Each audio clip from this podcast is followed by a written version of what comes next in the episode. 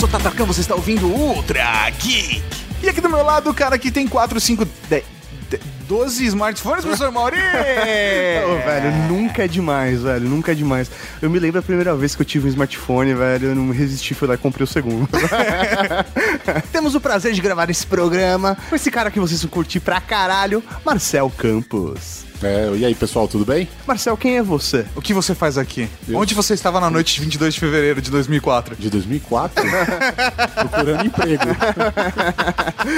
pra quem não me conhece, eu sou responsável pela parte de marketing e produtos na Asus Brasil. Tô na Asus desde quando eles abriram o escritório oficial aqui no Brasil, foi em 2008. Eu acho que eu fui o funcionário número 2. Caralho. Legal.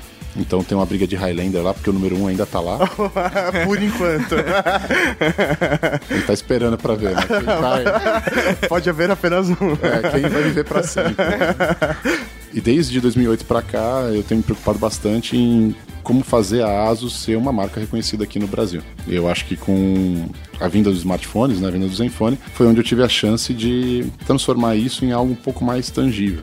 Então eu acho que agora as pessoas conhecem um pouco mais a ASUS justamente por causa do Zenfone. E se o pessoal quiser te encontrar, te encontra onde? Cara, tem um lugar maravilhoso pra vocês me encontrarem. É uma conta que eu amo, que é o meu verdadeiro trabalho, que é o Everyday Mario. Se perguntar É que muito Mario, bom. não, não. Mas vale a pena seguir, cara. O Instagram é muito bom. O link está aqui no post. E no programa de hoje, Tato? Nós vamos falar sobre mercado de tecnologia no Brasil, smartphones, mas do lado de dentro, não do lado de fora, Sr. Mauri. A gente não vai falar disso agora. Só depois dos Recadinho. recadinhos.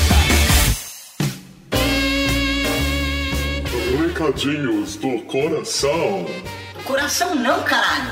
Tá bom, recadinhos. Recadinhos, mal. Estamos aqui para mais uma sessão de recadinhos do coração, senhor Tatarcão.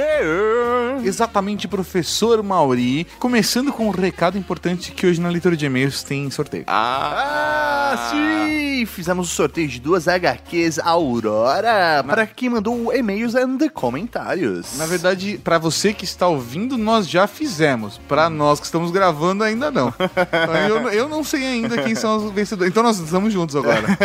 então fica até a leitura de e-mails para saber se você ganhou a sua HQ que será enviada para a sua casa. Segundo recado, professor Mauri, Black Friday. Todo mundo está perguntando, nós faremos alguma coisa na Black Friday? Sim, senhoras e senhores, nós vamos fazer a nossa maratona de descontos na Black Friday. Black Friday ao vivo com Tatarkan e professor Mauri. Isso mesmo.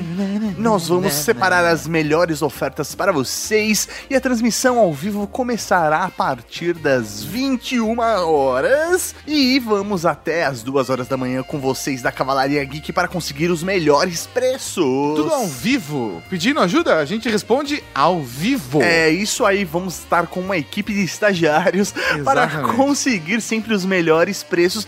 E assim, galera, como vocês estão ligados como funciona o esquema, a gente vai te indicar o que é melhor para você comprar. Exatamente. A gente pede, a gente faz pergunta. É uma consultoria de 5 horas ao vivo com links de desconto. É, é, é mágico. Só sabe quem viveu. É. Quem tem como. Então participe conosco na quinta-feira, dia 26. Nós já começamos às 21 horas a conseguir os descontos para vocês e vamos até a madrugada de sexta-feira, mas os descontos no Desconto Geek vão até a segunda, então É, exatamente. Não- tem Cyber Monday, vai emendando. vai emendando, mas se, se ligue porque os melhores descontos sempre estão rolando ali na meia-noite. Então, como parte da temática da Black Friday, nós estamos preparando diversos conteúdos, como por exemplo esse podcast que Ah. está saindo hoje, onde nós estamos analisando o mercado de tecnologia, principalmente smartphone, para que você possa fazer as suas compras de tecnologia com maior consciência possível.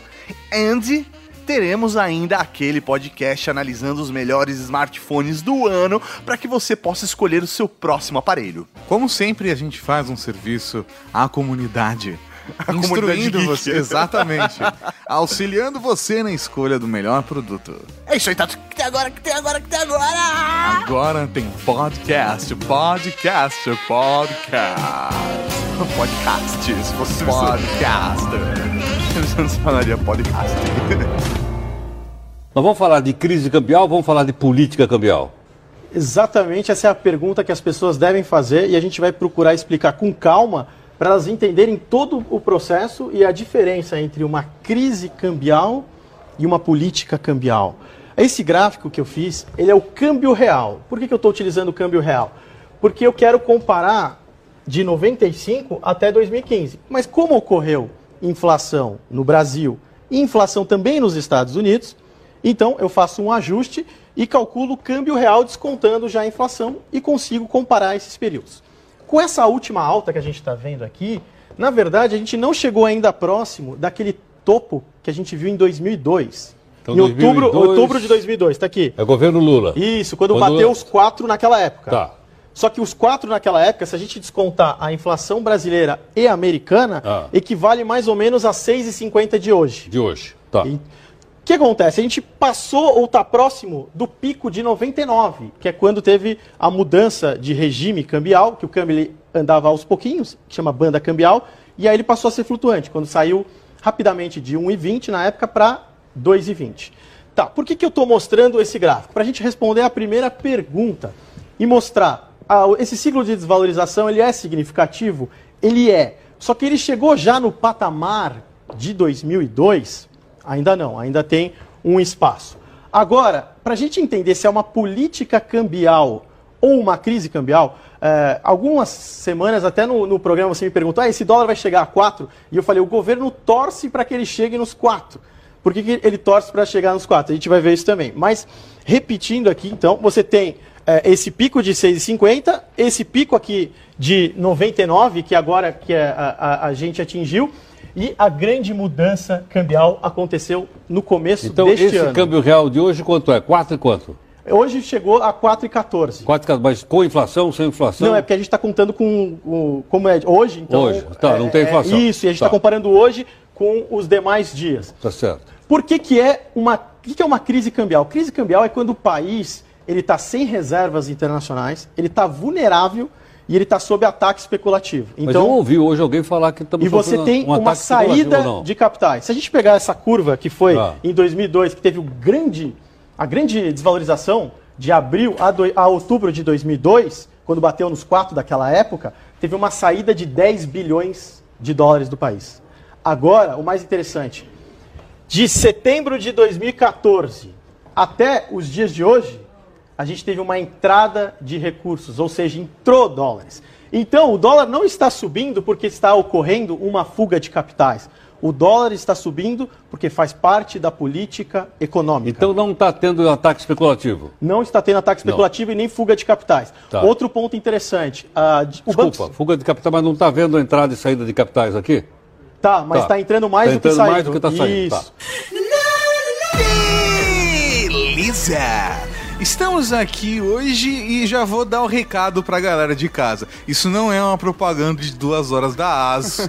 O Marcel vai contar o ponto de vista dele, na experiência dele. Então, se a gente falar muito da ASUS aqui, não é um jabá, tá? Ninguém pagou pra estar aqui, né, Mauri? É, acho que até a escolha. A gente poderia ter gravado esse podcast com qualquer outro executivo. A nossa escolha pelo Marcel foi justamente porque ele é um cara jovem, ele é brasileiro, ele entende o nosso mercado e ele justamente está fazendo com que uma marca se aproxime dos consumidores e a gente quer entender a visão dele como profissional e, por consequência, ele é da Asus. Então, obviamente, ele vai acabar utilizando a Asus como exemplo. E a parada que eu mais gosto, de verdade, Marcel, em você, que eu mais admiro em você, você é um cara que joga na real. Não, não tem por que ficar fazendo, sabe, eh, segredinho, joga... Sim, não, por conta disso, por conta de verba. Ele joga na real com a gente. Então acho que é bacana a gente poder mostrar essa, essa percepção de jogar na real pro nosso público também. É, primeiramente, obrigado pela propaganda da Asus. Olha que cuzão. Em segundo lugar, acho que sim, cara. Eu acho que eu tenho. É uma característica assim, eu pago o ônus e o bônus disso, tá? Ah, eu tenho- imagino. Tem, as duas, tem os dois lados, de ser franco, de ser sincero, e de não gostar de mimimi. tem, tem os dois lados. Ah, eu, eu já te vi num evento de um competidor, onde você virou e falou: esse produto é uma bosta, esse produto o cara consegue fazer um preço que eu não consigo. E- e jogando assim, mostrando, eu falei. Caralho, velho, tem- sem papas na língua. E, e eu também já ouvi em evento seu, uma pessoa do meu lado falando, nossa, que cara grosso. Eu falei, é porque não, não conhece o Marcel ainda. É que depois que você começa a entender que, que ele vai jogar na real, é- aí fica de boa. Então é bom já avisar logo de cara, porque pra você não parecer um cara grosso. Mas é. Acho que é algo que vem da minha família, sabe? É uma mistura de italiano com alemão. Ah, velho. não- O sangue, é o sangue quente é o negócio certinho. Tipo, meu, é rock balboa e Draco junto, assim, Sim. tá ligado? Então, é um negócio meio maluco. Então, meu pai tem muito disso também, né? Meu pai sempre foi, ele foi jornalista a vida inteira. E sempre também nunca teve papas na língua, assim, pra nada. E meio que eu fui aprendendo isso com ele, vivendo com ele. Eu trabalhei um tempo com ele. E eu acabei pegando esse jeito dele. Sim, Marcelo, pra gente entender, você falou que tá na Asus desde o começo, né? Do início dela, da entrada do escritório aqui no Brasil. Então, você que ajudou a escolher, por exemplo, os produtos que chegariam aqui no Brasil pro consumidor. Como que é feita, tomada essa decisão? Porque eu quero passar pro público justamente essa experiência. Às vezes ele fica se sente frustrado e fala, putz, mas eu queria tanto aquele smartphone e eles nunca trazem. Mas por que isso, né? Como que é esse processo de escolha? Bom, tem. Se a gente for falar de produtos de maneira geral, tem muitos fatores, mas se a gente vai falar hoje de smartphone, vai, que é o, Vamos- o tópico aqui uhum. que a gente está levantando mais. Bom, acho que tudo começa com o produto que a gente tem. Ele é diferente dos outros? Porque se ele for um produto igual aos outros, eu vou trazer ele agora, no mercado que está saturado dele, vai ser difícil eu vencer. É, você, tem que, você tem que entrar pra competir no mercado, mas saber qual é o diferencial que você tem pra apresentar também. Vai ser difícil eu vencer se eu não tiver um diferencial. É isso aí. Então, tem diferencial? Ah, tem, tem isso. Ah, esse diferencial, ele chama atenção? Eu consigo fazer as pessoas entenderem que ele chama atenção, que ele vai valer a pena, que ele tem valor? Se a gente não conseguir responder essas duas perguntas, já fica mais difícil, porque aí você vai cair no viés comum. Eu preciso de preço ou eu preciso de muita promoção. E aí você- não- às vezes não consegue nem fortalecer a imagem da marca dessa forma, porque o cara sempre vai relacionar um produto que está em promoção e nem sempre isso vai ser qualidade para ele. Putz, cara, eu acho que o melhor exemplo, é, sem meter o pau, tá? Mas pra gente entender como a gente pode, às vezes, faz, gastando muito dinheiro tentando fazer a coisa certa, dar errado. Jack Motors. É, Ela chegou com um produto muito legal, uma proposta muito legal de, meu, dar uma revolucionada e tal na maneira do mercado. Movimentar o mercado. Com muita grana em comunicação, né? Propaganda presente em Faustão, em Globo, em todos os outros canais, SBT, Record, tudo junto. Só que o preço veio muito lá embaixo. Assim, o produto de entrada e o preço foi muito lá embaixo. E quando você entra com um produto muito lá embaixo, e só um, você corre um risco muito grande de você ser reconhecido como baratinho. Eles entraram com o J, com o J3, que é um é. mid-range, pra um público que ou o cara não tinha grana suficiente pra comprar, porque o cara tinha que se esforçar pra comprar um carro mais da hora do que ele tem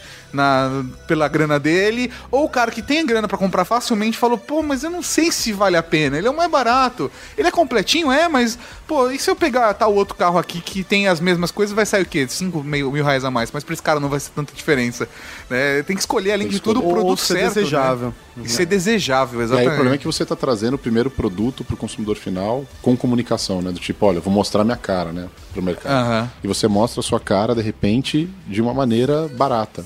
E preço é um dos quatro P's, né? né? Produto, preço, prazo, promoção. Preço também te posiciona. Se você vende produtos baratos, se você vende produtos competitivos, ou se você vende produtos na média, ou se você vende produtos caros. Então também te posiciona. O que geralmente é mais caro é melhor. Essa é a percepção que as Sim, pessoas têm. sim. As pessoas se relacionam com isso. Então, às vezes você vai pegar e falar assim, poxa, é mais caro, mas tem um outro que entrega as coisas que esse cara entrega e não é tão caro assim. Eu acho que esse é o posicionamento que a gente tem que buscar. Com a Asus a gente tentou ir por aí e evitar esse negócio do tipo, meu, eu não posso ser chamado de Xing Ling em nenhum momento, porque tem muita qualidade envolvida. É, isso aí. Acho que esse é um, é um, é um problema muito sério, né? Principalmente porque aqui no Brasil a gente está acostumado com marcas como, sei lá, Motorola, antigamente a Nokia, é, você ter marcas como a Apple, e aí você. A Asus, que está normalmente direcionada para computadores, você trazer um novo segmento e não relacionar com o Xing Ling deve ser bem difícil mesmo. É, eu digo internamente que assim, bom, teve vários momentos, né, meus dentro da Asus. Eu entrei como marketing em 2008, fiquei dois anos e pouquinho como marketing. No meio do caminho havia uma pedra, né? Teve uns problemas lá com o produto e eu comecei, eu fiz uma apresentação para um VP de, de como eu achava que a gente poderia arrumar essas coisas. E de um dia para o outro ele falou: tá bom, então agora você é o novo gerente de produto. e, Se fode aí. Se fode aí, se fode aí. uma transição bem rápida. e eu fiquei quatro anos como gerente de produto. Caralho. Eu, mas era, uma, era maníaco da serra elétrica, né? Porque eu sabia que eu tinha que entregar uma coisa muito difícil. Primeiro era sair dos netbooks e trazer os notebooks. Já era sair de um mercado para outro, apesar de ser muito próximo. Ah, e a escala era muito diferente, né? De quantidades na época. Segundo era entrar nos grandes varejistas. Se a gente não entrasse nos grandes varejistas, a gente jamais teria o volume. Foi no período do Trabuc, isso, isso daí. Não, é, foi antes. Foi, foi- foi antes. A gente trouxe. Aí, o que, que eu fiz? Só pra você ter uma ideia. Eu peguei o line-up assim, olhei, cara, a gente tinha. A gente importava Celeron e Pentium, todo mundo fabricando local. Eu falei, meu Deus, a gente nunca vai ser competitivo. O que, que precisa pra fabricar local, que nem a gente faz com os netbooks, né? Que era o IPC, Sim. EEPC, Eu tive um desse, cara. que era muito legal. Não, né? muito legal. Uhum.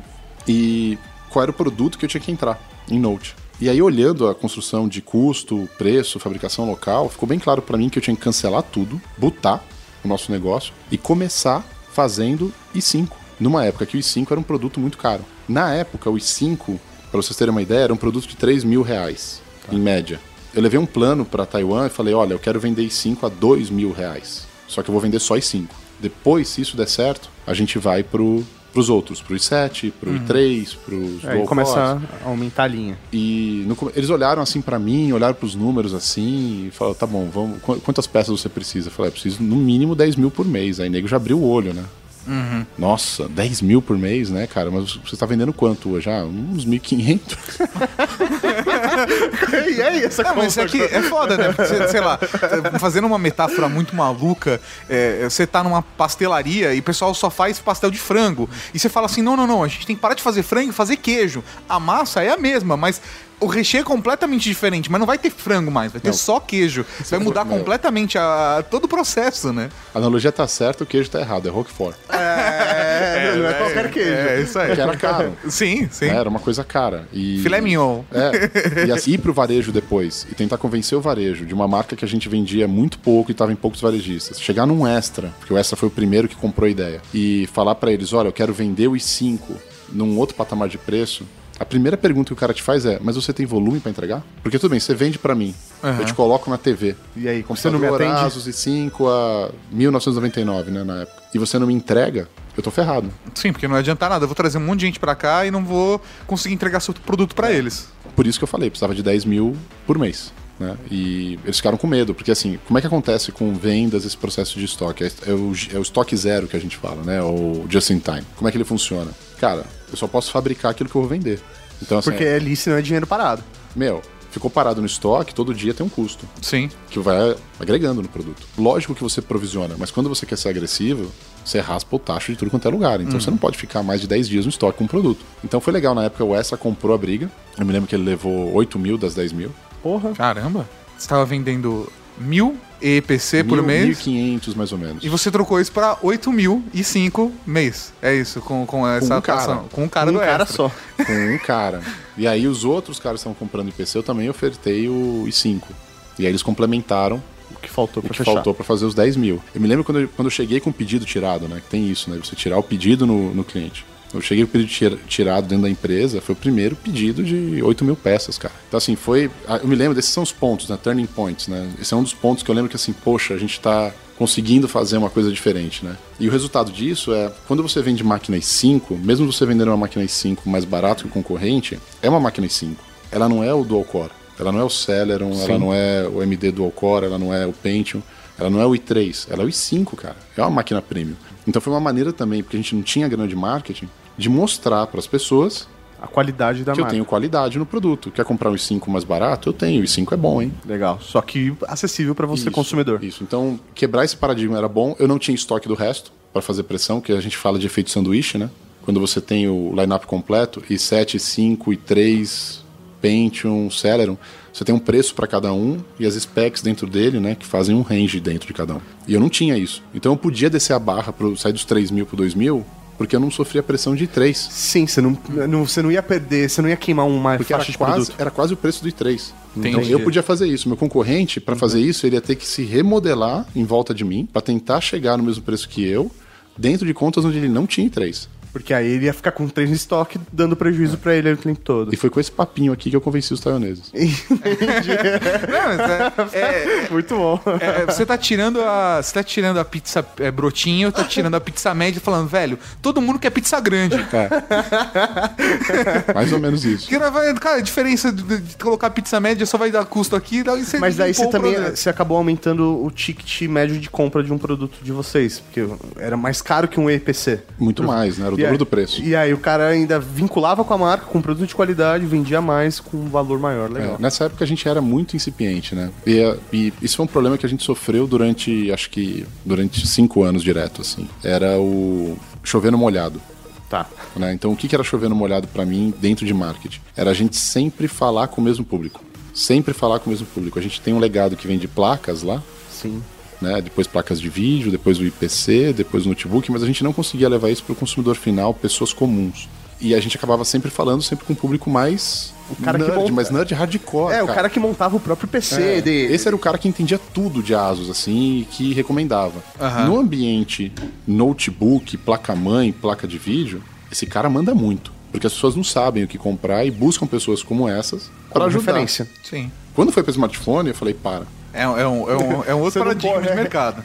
Agora a gente precisa mudar tudo de novo. Então isso é engraçado, né? É, eu deixei de ser o gerente de produto de Note, fiquei só com o smartphone, me deram o marketing de volta, até porque eu tinha pedido, e falaram: bom, você tem dois meses para lançar o Zenfone. Marcel, eu queria saber como que é o processo de escolha de um processador para um smartphone, por exemplo, da Asus, se é Intel, MediaTek, ou você vai usar Snapdragon, e se, lá, principalmente em relação à Intel. Se a Intel ela dá algum tipo de incentivo, porque eles estão tentando entrar no mercado. Estão tentando se fortalecer, né? Tem vários fatores para você escolher uma arquitetura. A Asus era uma entrante no mercado de smartphone. Um dos diferenciais que a gente buscou, que a gente sempre teve uma parceria muito grande com a Intel, foi ter um processador Intel no smartphone. E aí a gente sabia o que a gente estava perdendo e o que a gente estava ganhando com isso. A Intel querendo ganhar mercado, então ajudou muito a gente com verba de marketing, com preço de produto interessante, competitivo e tal. E o que eu tô falando aqui é tudo público, então. Não, e pra gente era legal. Pô, um entrante ter a marca Intel atrás do telefone era uma coisa que ajudava muito pra um cara que nunca apareceu. É uma marca reconhecida, né? A minha não era aqui. É reconhecida em outros países, mas no Brasil não era. Então, pra gente, isso foi ótimo. Quando a gente começa a aparecer com outros processadores, é quando a Intel, a Intel deixa de dar foco nesse mercado.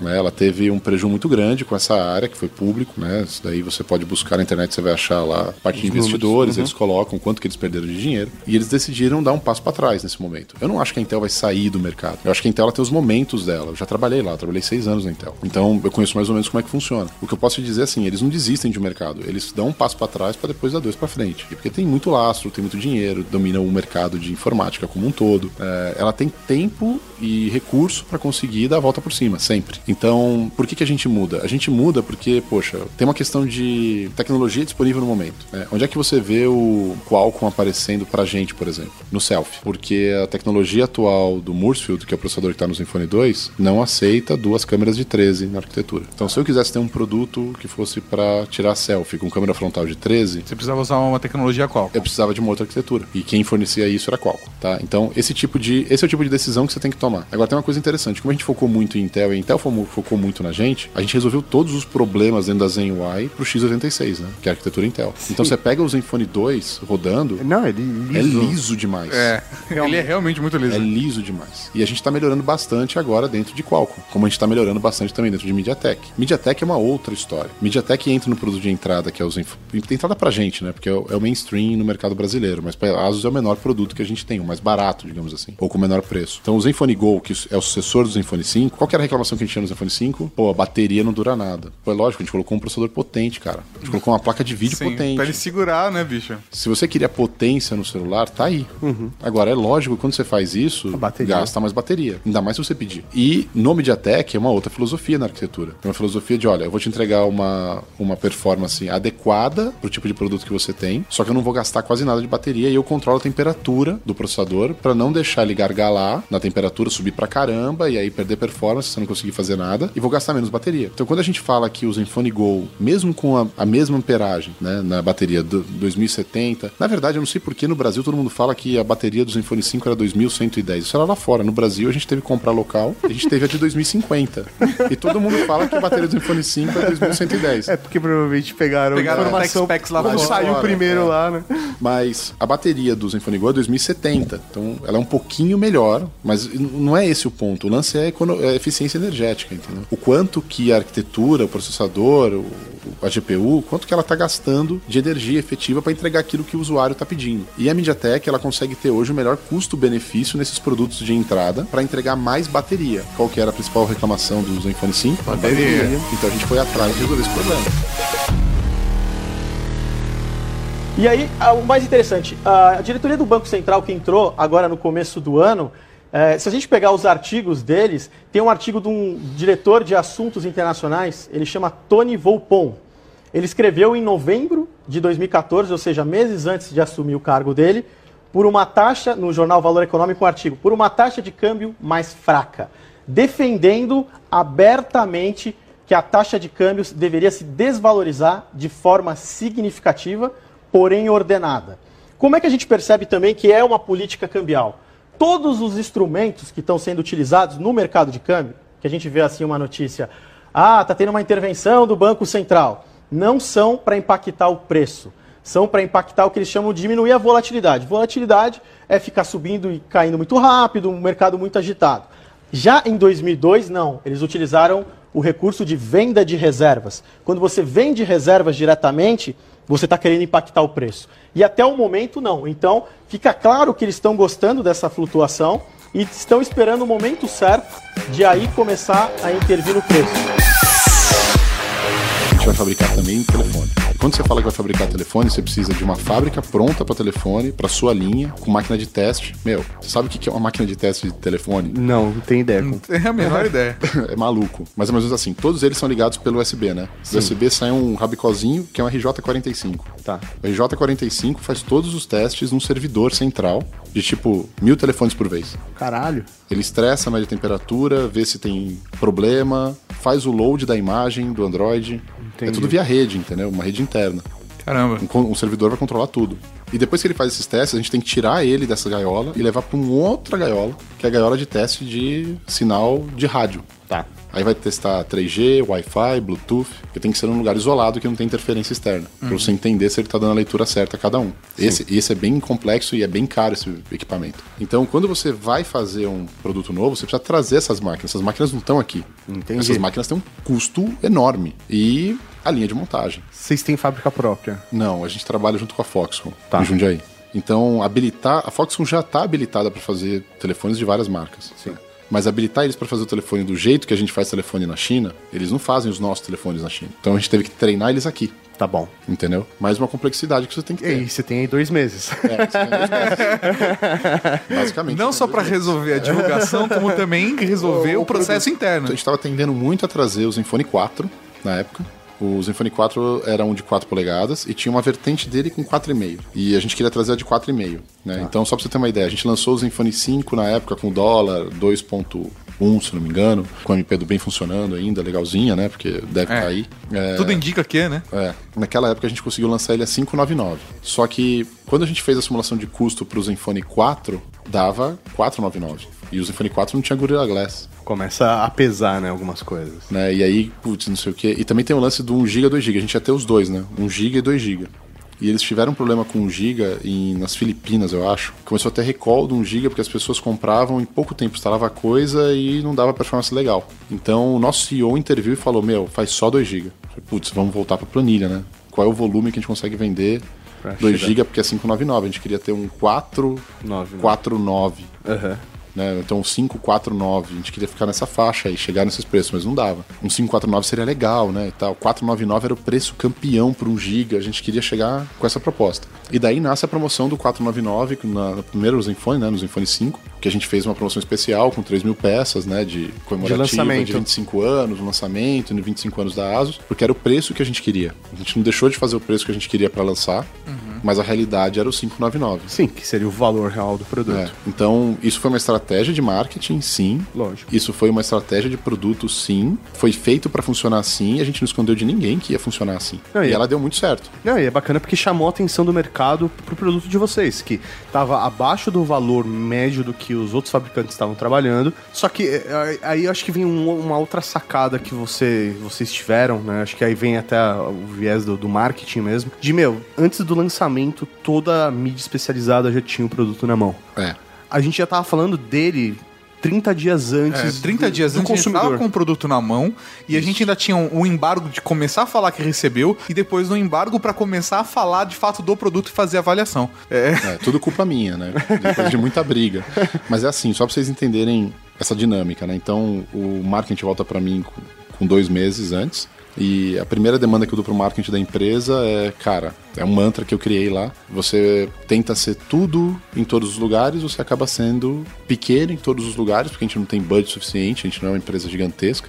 E no final você é ninguém em todos os lugares. Você tá em muitos lugares, só que Você ninguém tá te em reconhece. muitos lugares ao mesmo tempo, só que você não tem volume. Então você não aparece.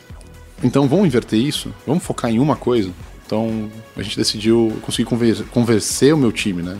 Converter eles a fazer tudo digital. Então a gente passou a ser um marketing 100% digital. Então o lançamento do primeiro Zenfone foi super arriscado. Eu tive várias discussões, por exemplo, com o time de vendas. Na hora que eu virei, falei, não vou fazer mais papel. Porra. Não, mas eh, realmente Não, eu imagino, falta eu imagino disso. a galera surtando. É, você imagina. Você imagina, tipo assim, time de promotor, cara.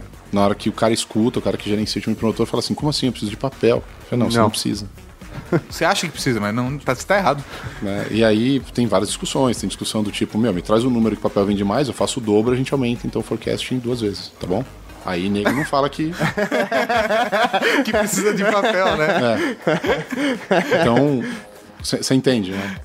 E aí tem, um, tem um, também uma, um conhecimento que a gente passou a ter fazendo isso e que depois ele foi ficando mais, mais claro pra todo mundo, eu acho, que é assim. Quando você pega a unidade de um flyer, de um take one, de um papelzinho, um panfletinho, Aham. é o quê? 3 centavos, 5 centavos de reais. Quando você pega um banner, a impressão dele vai ser por volta de, sei lá, um centavo. E o clique por volta, vai, eu vou dar um número aí de TrueView de YouTube, por volta de 8 centavos. Com uma performance bacana, Isso, usando isso. programática, você consegue Isso, otimi- isso. otimizando, né? Isso. E aí a gente, eu colocava na mesa a seguinte questão: eu faço o papel, mas eu garanto que o papel chega nas pessoas? Porque o que acontece na maioria das vezes é o promotor da concorrente vai lá, na hora que não tá o seu promotor, e é normal isso, tá? É antiético, mas é normal. E não é culpa das empresas, é culpa dos promotores que são mal educados. Ele vai lá e te arranca. Sério, tipo, tá lá, na, tá lá Ah. no, no varejista, ele olha e fala, ah, lá, lá, lá, tira, porque ele tem que vender mais que o outro. Cara, eu fazia. A gente fazia, né? O marketing fazia por volta de 2 mil cubos por mês. Só pra você ter uma ideia. Dois tá? mil a cubos gente, pra substituir É, sempre não. a gente atendia 800 lojas no Brasil. Chegavam os nossos produtos. E eu fazia 2 mil cubos. Mais ou menos. Por mês. Caramba! É. Você tá queimando dinheiro. Você tá queimando dinheiro. Mas a percepção do time é o modus operando, né? Não tem. Ó, sumiu o cubo da loja, tem que repor. Ele só tá no automático. É a nossa propaganda. Já que a gente não faz propaganda, essa é a nossa propaganda, ponto de venda. Então, quebrar isso foi difícil. É um paradigma, né? Você precisa tava aí, pagando então 8 centavos, só que você tinha garantia de que aquela, aquela mensagem tava chegando pro consumidor. É, e isso a gente foi evoluindo com o tempo, né? Essa percepção. Porque, tá bom, é, quanto que eu tô dando de grana pra cada loja de papel? Então, eu tô dando 100 reais por mês pra cada loja de papel? Enquanto isso reverte em resultado pra mim. É, e a gente tá atingindo quantas pessoas mesmo, né? É, isso realmente tá chegando lá? Então você começa a questionar tudo isso. E no digital, você, tem, tem as dúvidas, tem resultado. mas... Tem as dúvidas, mas você tem números lá que vão te mostrar. Você tá chegando, você não tá chegando, tantas pessoas estão vendo, não estão vendo. E você também tem o, o, o contrabalanço disso, que é o Google Trends. Que na minha maneira hoje de enxergar, se você tem uma campanha focada em digital, é a melhor maneira de você ver se você está criando awareness. Se o público tá falando de você, né? Se ele tá te buscando. Porque se ele não te busca, você não conseguiu chegar nele ou você não foi relevante na mensagem para ele. A ponto dele querer saber mais sobre É. aquilo. Então no Google Trends é que você consegue ter a sensação, o termômetro de, olha, nesse dia aqui, ó, nessa hora, a gente gerou um nível de relevância maior do que o meu concorrente. É uma maneira legal de você medir. Agora, tem outras coisas que você tem que medir que ainda é muito difícil. O próprio recognition é uma coisa que leva tempo, né? Você ser reconhecido. Isso não tem uma ferramenta que mede direito ainda, e mesmo pesquisa, quando a gente faz, é complexo, porque o Brasil é gigante, Sim. Cada região vai ter algo específico. Cada bairro tem uma classe social diferente. De cada cidade que tem um perfil diferente. Aham. Em cada pra- região. é, poxa, meu, se os caras estão fazendo pesquisa, pensa comigo, se os caras estão fazendo pesquisa para as eleições, desde que existe democracia nesse país, e ainda erram pra cacete, Sim. como é que o cara vai acertar o nível de reconhecimento que tem da minha marca? É isso aí. É mais só, é só se for um plebiscito, né? Que tem que levar em conta um monte de coisa, né? Então é fácil falar que a Asus não é conhecida. Sempre foi. Quando a gente fazia pesquisa, sempre isso aparecia. Por quê? Porque ninguém fala da gente. Agora, e se eu mudasse a dinâmica, né? Vou mudar a dinâmica. Como assim mudar a dinâmica? Primeiro, vou focar em online. Segundo, vou focar num público-alvo mesmo. Você escolheu um público. Público-alvo mesmo, de verdade. Então a gente Pra quem assim, esse produto é, né? Não, já- é porque- colocar isso na papel e definir isso. É, então, esse é o erro. Pra quem esse produto é. Como que você enxerga? Como que você visualizou isso então? Porque a gente, no marketing, sempre olha e fala assim, nossa, um smartphone todo mundo quer.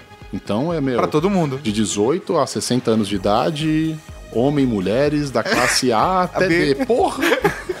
É pra todo mundo. Tá fudido. Você tava pensando, ué, pra, com quem eu quero comunicar esse produto? Então, Porra, vamos anunciar, cara, do- da TV a cabo ao programa Silvio Santos. É isso aí. E haja dinheiro. Tipo, é sério. É, Fica. a Coca-Cola. é, você não- no final, o que acontece? Você acaba sendo um pouquinho em tudo quanto é lugar porque você não tem dinheiro pra cobrir tudo. Sim. Então você não é relevante, você não tem volume, você não chama atenção, você não tem uma mensagem que consegue chegar. Como que a gente muda isso? Vamos restringir o público ao máximo possível. Então, assim, quem é o influenciador, quem é o decisor de compra de smartphone hoje? Esse público, ele tava, na nossa cabeça, naquele momento, estava entre 18 e 25. 18 e 25 anos. Por que 18 e 25? Poxa, um público jovem, não experimentou todas as marcas que tem no mercado ainda. Ele está disposto a experimentar uma marca nova. E ele já tem um poder de compra. Sim, ele tá, entrando, ele tá começando no mercado de trabalho, às vezes ele prefere pagar um pouco mais barato pra conseguir ter algo legal. É isso aí. Então, assim, pegar e fazer um encolhimento do que é um público-alvo de verdade, não é qual é o público-alvo que o produto atinge, é qual é o público-alvo que eu quero atingir. É você mudar a direção.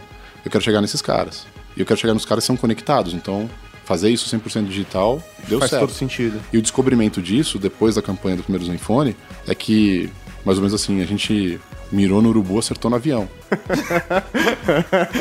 e o que a gente descobriu é que a barra tava mais embaixo, cara, a partir dos 13. Caramba! Sério? E no Zenfone 2, a nossa estratégia toda é a partir dos 13. Dos 13 aos 20. Você trouxe o seu range pra baixo. Pra fazer essa molecada que, meu, tá na internet, tá no YouTube. É insano como dá certo. Caramba! É insano. É por isso que a gente vê o trends indo lá em cima. É por isso que quando eu chego em casa, depois de um evento do Fenômeno Z, que todo mundo saiu de lá com o Zene, né? Sim. Minha filha chega na sexta-feira, que é dia de brinquedo na escola, vira pra mim e fala: Pai, tinha dois amigos meus na escola com Zene e eu não tenho.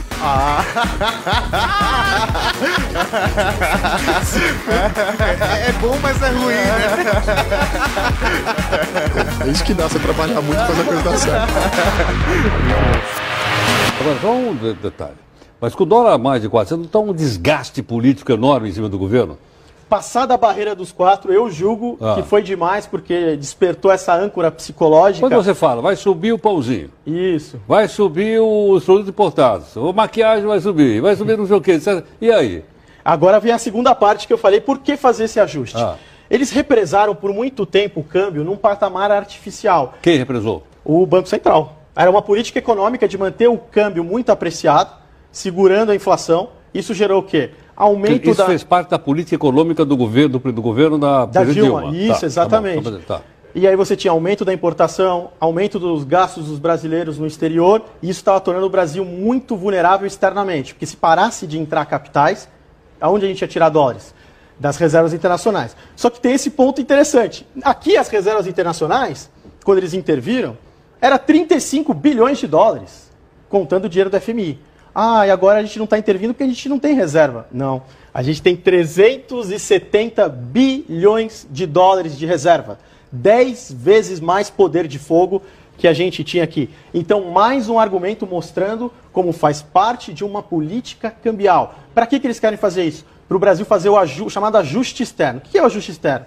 É o país não precisar tanto de dólares. Como é que eles fizeram isso? É de uma forma que as pessoas não estão gostando. Primeiro, reduzir o gasto de turismo exterior. Então os brasileiros não estão podendo, não está compensando viajar, não estão conseguindo viajar e gastar lá fora e estão gastando aqui dentro.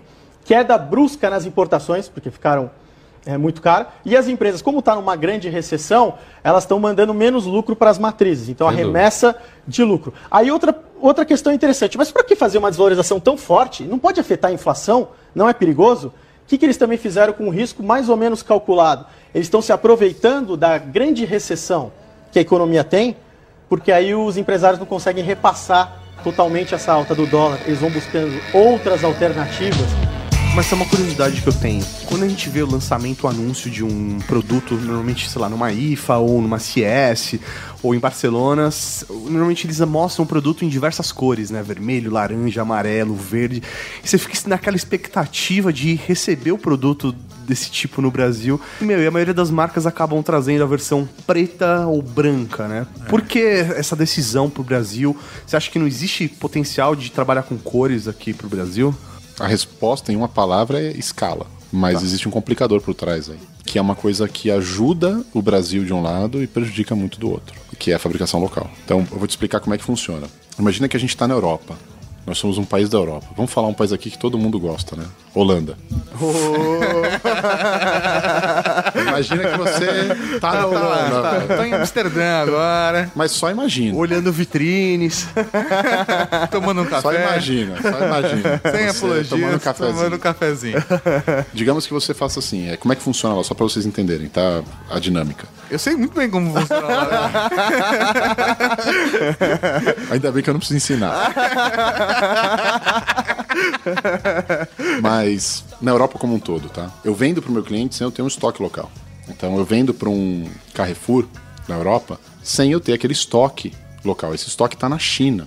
Então existe um pool na China onde eu vou falar quantas peças você quer desse produto. Ah, eu quero 20 mil, amarela. mil preto, 500 branca, 100 amarela, 150 azul. Ah, beleza. Bota o pedido. Em uma semana tá na porta do cara. Da China, via mar. Uma. Caralho, ele vem Uma de semana. lancha. Uma semana. Beleza? Beleza. Digamos que você colocou esse pedido. E no meio do caminho, o Carrefour fala assim: para, para, para. Ferrou o mercado, pegou fogo no nosso CD, sei lá. Meu, eu preciso metade daquilo. O cara manda um comunicado lá pra China e fala: ó, metade, Metade. daquilo. Já saiu daí? Já, não tem problema. Traz pra cá, eu vou rearranjar. Ou, meu, não consigo rearranjar. Então devolve pra China ou tenta vender pra um país do lado realocar. Aí você faz, você, você gasta só o frete de trazer essa quantidade, de, por exemplo, da Holanda para França. Tá bom.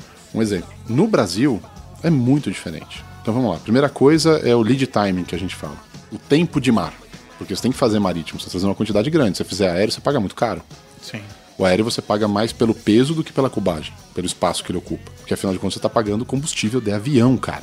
É, no, no marítimo você tá trabalhando tudo com container, né? São É. cálculos de container. É, então eu, eu vou dar uma noção para vocês. Cada quilo no avião é 150 dólares. Dependendo do peso do seu produto, isso já faz uma grande diferença. Tá? Isso eu tô considerando também a cubagem aí média, tá bom? Sim. Cada container de 20 pés, tem o de 20 pés que é menorzinho e o de 40 pés que é o maior. Tá? O de 20 pés custa 2 mil dólares. Não importa o que você põe lá dentro. Conseguindo encaixar no Tetris, tá valendo. Caralho. Você entendeu a diferença de escala? Entendi, né? Beleza. Faz todo sentido. Aí vamos falar de trazer isso pro Brasil. Botamos no navio. O navio mais rápido que tem pro Brasil, que vem direto, ele faz em 45 dias. É, velho. E é do dia que o streaming, certeza, esse navio. Agora você entendeu. Agora você entendeu. Dirceu. Normal 60 dias, tá? Tá. 60 dias é o normal. Eles prometem uma semana, mas é mentira. Lá tá 10 dias, 10 dias o caralho. Mas. Então você imagina, vai fazendo as contas aí. Vamos, vamos, vamos contar com a sorte. Você consegue o navio mais rápido, o schedule do navio mais rápido, você não tem que ficar esperando no porto ele voltar de algum lugar. São alguns, não é um só. o seu container fechou na hora que o navio já tá pronto pra sair. Aquela, aquela perfeita. Deu certo, deu certo. E chegou em 45 dias. Se você for um cara de sorte, você libera da alfândega no porto em duas semanas. De sorte. Porque a gente não tem infraestrutura no Brasil. Ah, No mesmo porto que está chegando os- as partes para fazer os produtos de tecnologia no Brasil, cara, tá chegando tudo. Tá chegando trigo, tá chegando. escravo, tá chegando? É, já chegou um dia. Mas chega tudo. Sim. Tudo que sai e tudo que entra no Brasil É pela mesma porta. é a mesma porta. E a porta não aumentou de tamanho. Então Não tem aumentou uma de estrutura, fila. né? A Receita Federal ela tem uma fila, cara. Você tem que respeitar a fila. E aí eles têm o que eles chamam de canais, né? Canal verde, canal vermelho, canal cinza. Cada cor É dessa. tipo ficha rosa, é isso? É, Não. Mas se deixar, vem por trás. Essa história de canal, né? Perigosa. Por exemplo, canal verde, né? Que é a documentação está em ordem. Então pode prosseguir para vistoria. Esse é o canal verde. Documentação em ordem, prossegue para vistoria. Esse a gente consegue liberar em uma semana e meia, duas. Né, O container. Liberou, para onde que ele vai? Para a fábrica. O que, que tem dentro desse container? Tem as peças para fazer o produto. Se esse produto já tá em linha, já tá rodando, vai demorar aí, sei lá, três dias para eu conseguir ajeitar tudo, fazer. Porque você tem que fazer a contabilidade do que tá entrando, né? Se realmente o que tá na nota é o que Chegou. tá chegando. Porque roubam. No meio desse processo. Em algum Some lugar, coisa, some coisa. some então a fábrica tem que falar: olha, o que tá na nota aqui não chegou, tá faltando tanto, tá faltando tanto. Ou esquecem na hora que estão fazendo, fechando, estufando, né? Como a gente fala, Tá. o container. Acaba ficando lá, às vezes, alguma coisa que eles achavam que ia entrar não entrou por uma falta de controle. Então, até no passado tem casos engraçados, né? Da gente separar os containers da seguinte maneira. Vamos fazer um notebook, né? Num container a gente colocou todos os. todas as partes A, né? Que é a tampa. Tá. Tampa de cima do notebook, Sim. né?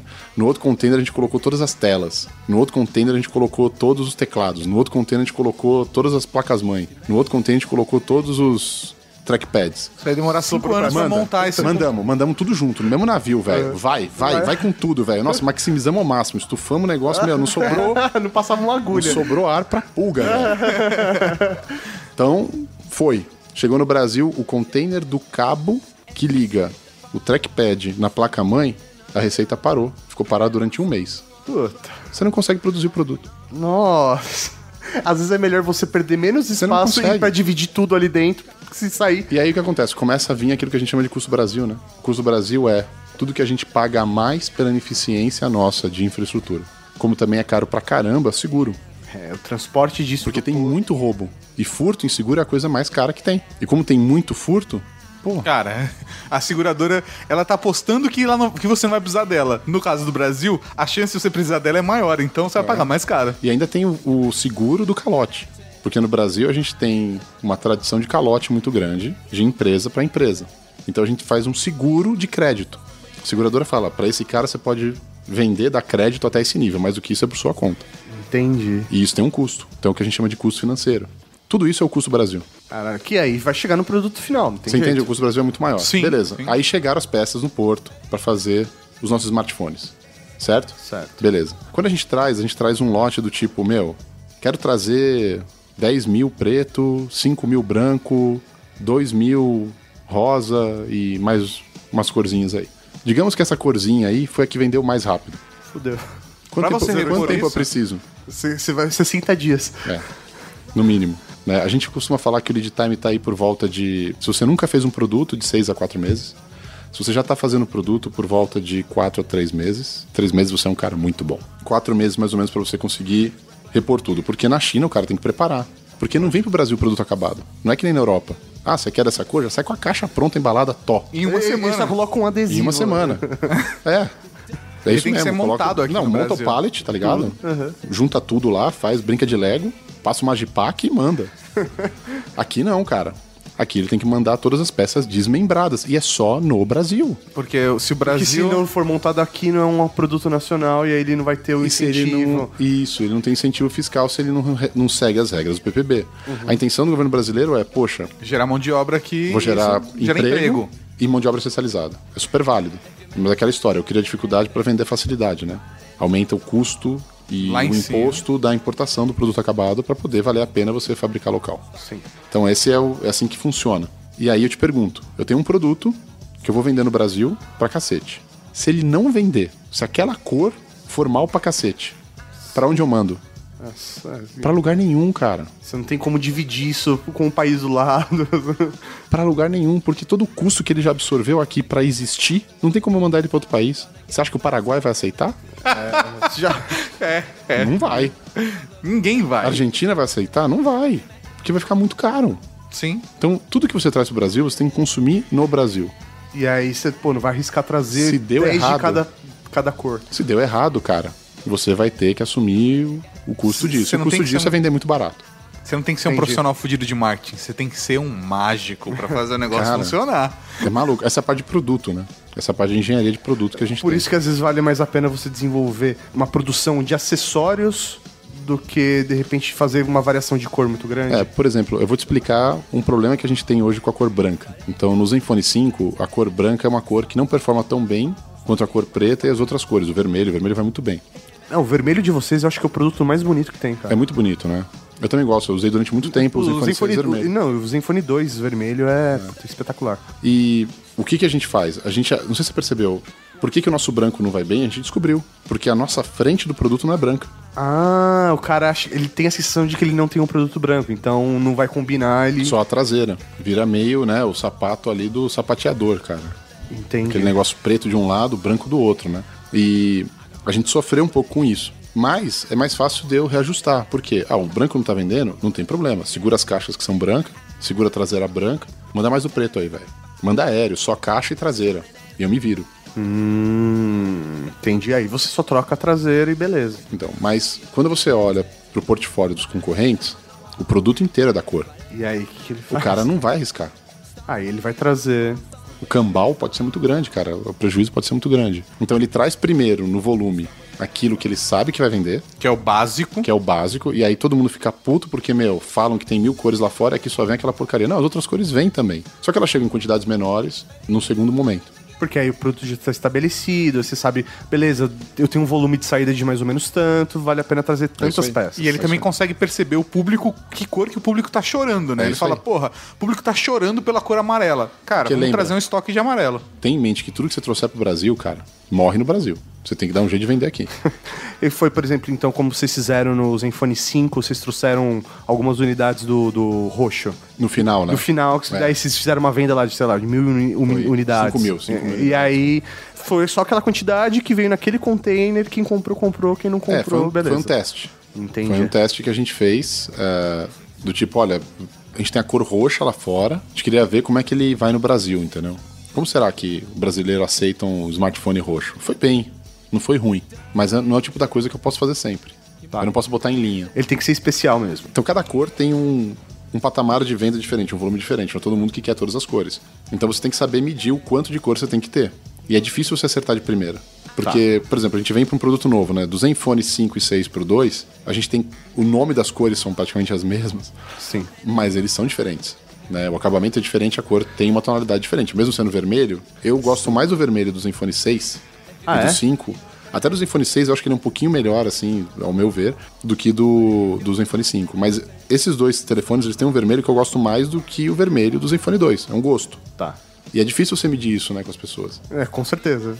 Ainda mais com a quantidade de pessoas que tem no, no- no país, né? Então, você atende. E boa parte da variedade de produtos que a gente tem aqui acaba ficando limitada justamente por causa de todos esses problemas. Você imagina você se travar numa especificação XYZ, porque você sabe que essa vai vender mais, e tentar ampliar isso, depois não vende e você não tem como desfazer. E é muito caro, por exemplo, você criar uma base. É tipo, ah, não, beleza.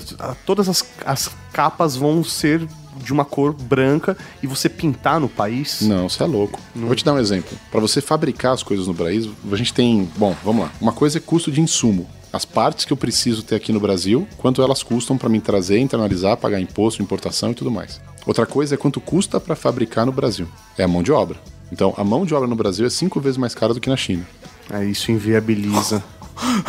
Cinco vezes, Cinco né, vezes. Que então, a porção do custo do produto que envolve a mão de obra, essa porção é cinco vezes mais cara. Mas é que a, a mão de obra não tá só no trabalhador. Tem o custo de imposto aí injetado no meio, tem um monte de coisa que Então, encarece isso, né? Os benefícios de impostos dados dentro da lei do PPB, que é o processo produtivo básico, ele compensa você pagar cinco vezes mais caro na mão de obra. Na verdade, esse cálculo existe para isso. Ok. Entendi. Entendeu? Tá. Por isso que gera emprego. No dia que não compensar, começa a vir tudo importado. Então, MP do Bem, por exemplo, caindo, ainda compensa fabricar local. MP do Bem é uma, uma exoneração fiscal que está na ponta, está no varejo. Tá. Então, o varejo se desonera, ele não paga aquele imposto, não é o fabricante. Entendi. Então vai ser ruim, sei lá, pra um- uma promoção, uma Black Friday É da vida. assim, o custo do produto ainda é o mesmo, ele não aumenta. O que aumenta é o preço na ponta. Entendi. Ah, entendi. Uma vez você explicou, acho que seria bacana você compartilhar com a cavalaria, como é o, o tempo de se trazer um smartphone pro Brasil. Meu, anunciou o produto, quanto ele realmente demora pra chegar no Brasil? Porque às vezes você fala, puta, achei animal esse produto, mas ele chegou um ano depois no Brasil. Depende muito, cada empresa tem uma estratégia diferente, né? Quando você lança, se você quando lança já está à venda. Esse é o primeiro ponto. O segundo ponto é, se quando você lança você já tem escala mundial para fornecer. O terceiro ponto é, lembra que a gente fabrica local? Lembra que só o Brasil fabrica local? Lembra que tem mar? Lembra que os chinesinhos lá tem que pegar e desmontar o bichinho inteirinho, mandar todas as partes separadas para poder fabricar aqui, senão não configura com fabricação local. Só no Brasil tem isso. Eu preciso de pelo menos um mês, um mês e meio para organizar todos os rolos de fita, de chip que vai ser impresso na placa. Então você imagina uma operação de guerra, cara. Então vou dar um exemplo Asus. A gente anuncia na CES os novos produtos, né, o flagship, porque na CES quase ninguém anuncia smartphone. É uma feira que virou uma feira de TV, vamos dizer assim. Então a gente foca muito em notebook e smartphone lá. O smartphone ultimamente tem sido o foco principal. É uma maneira da gente se destacar. Mas anunciar e mostrar o produto novo lá não quer dizer que ele começa a vender naquele dia.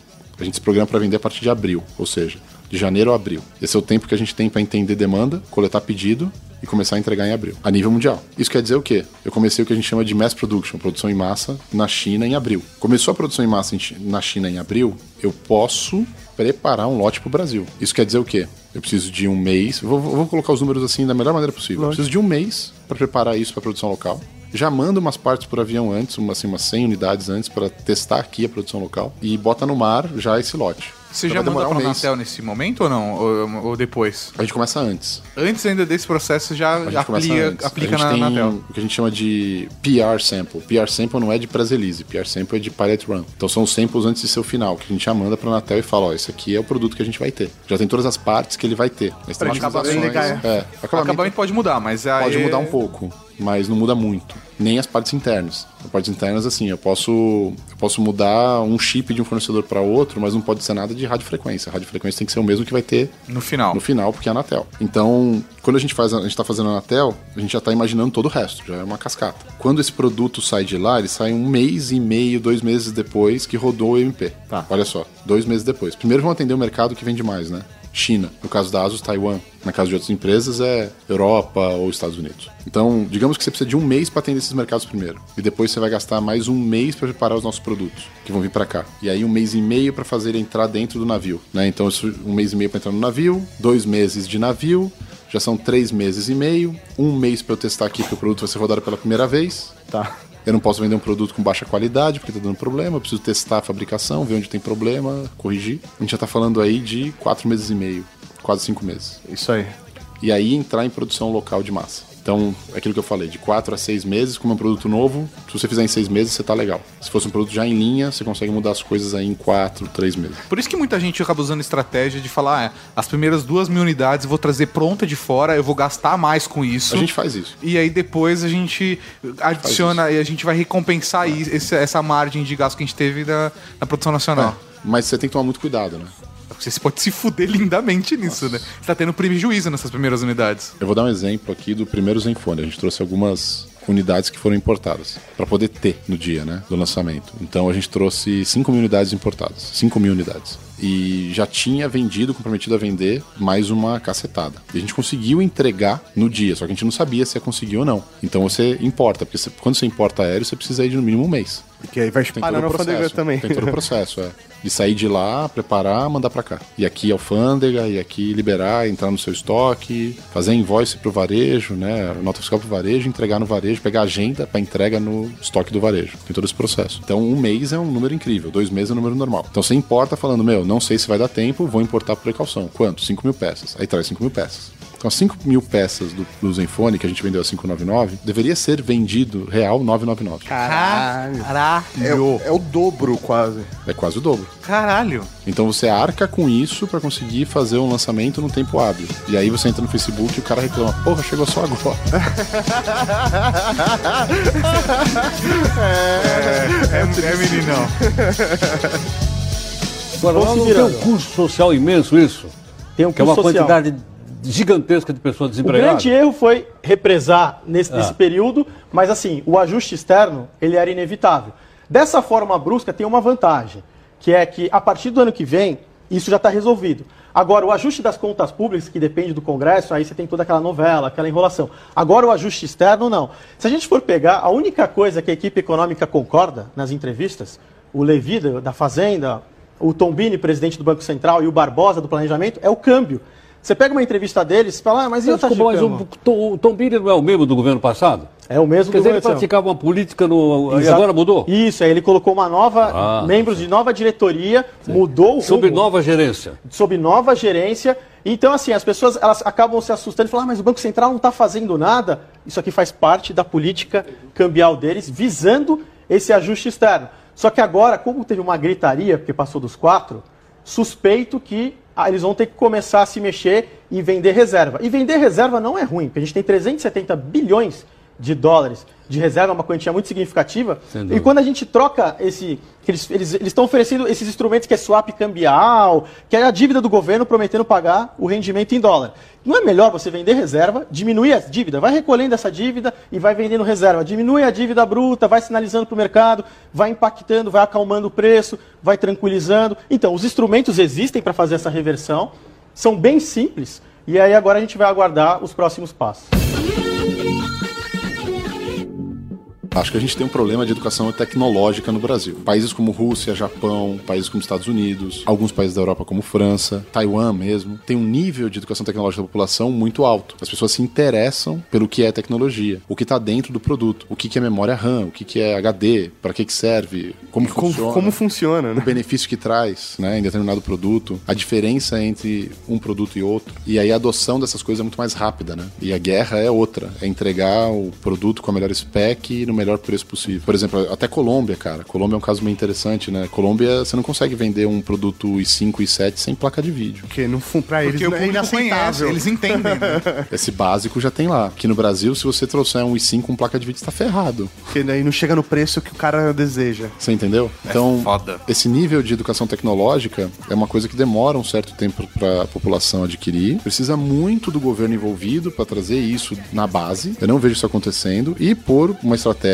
a lá Steve Jobs de emburrecer o consumidor no que ele está comprando. Não precisa falar o que ele tá, tem dentro do produto. O produto é bom por ser bom. Ele entrega aquilo que você precisa, sem você precisar entender o que ele tem. Tá aqui, o melhor que existe no mercado é o meu. Se você comprar, pode pagar 10 vezes mais, meu. Mas, é o melhor. Não vai te dar dor de cabeça. É, ele gera um emburrecimento reverso, né? Então, assim, é, aquela população que estava super antenada, ela começa a perder a referência, não entende mais o que é bom, de verdade, Não tem condições de fazer comparação, né? não faz, a compa- não faz os comparativos para entender o real, e aí ela acaba se apegando a coisas muito simples, entendeu? Eu vou dar um exemplo de benchmark de smartphone e benchmark de notebook. Quando você recebe um notebook para fazer um review, como é que você faz? Putz, meu, vou precisar fazer muita coisa. Primeiro eu tenho que instalar do zero o Windows, para garantir que não tem porcaria nenhuma rodando nisso aqui que vai mexer no desempenho. É isso aí. Depois, eu vou instalar um jogo. E esse um jogo é o jogo que eu venho instalando em vários notebooks há muitos anos. O jogo já tá defasado, velho. Mas ali eu consigo medir a diferença de um pro outro. É isso aí, que você tá usando o mesmo parâmetro pra comparação. E eu não vou rodar só um jogo. Eu vou rodar uns 10 jogos diferentes, mais uns 3 programas de benchmark, e cada um vai medir uma coisa diferente. É isso aí. Pra você chegar no final e dar um veredito. Ó, esse é melhor que esse, pior que aquele. Exatamente isso.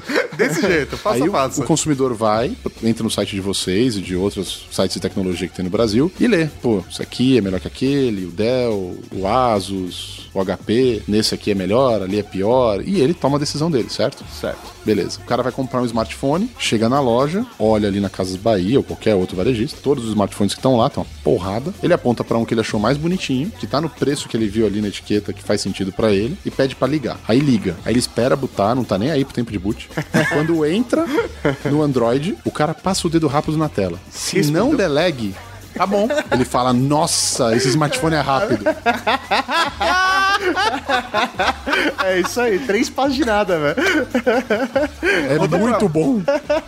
É só você abrir o Dev Mode e diminuir o tempo de animação. Vai ficar rápido pra caralho. Os caras falam, velho, é o melhor smartphone do mundo.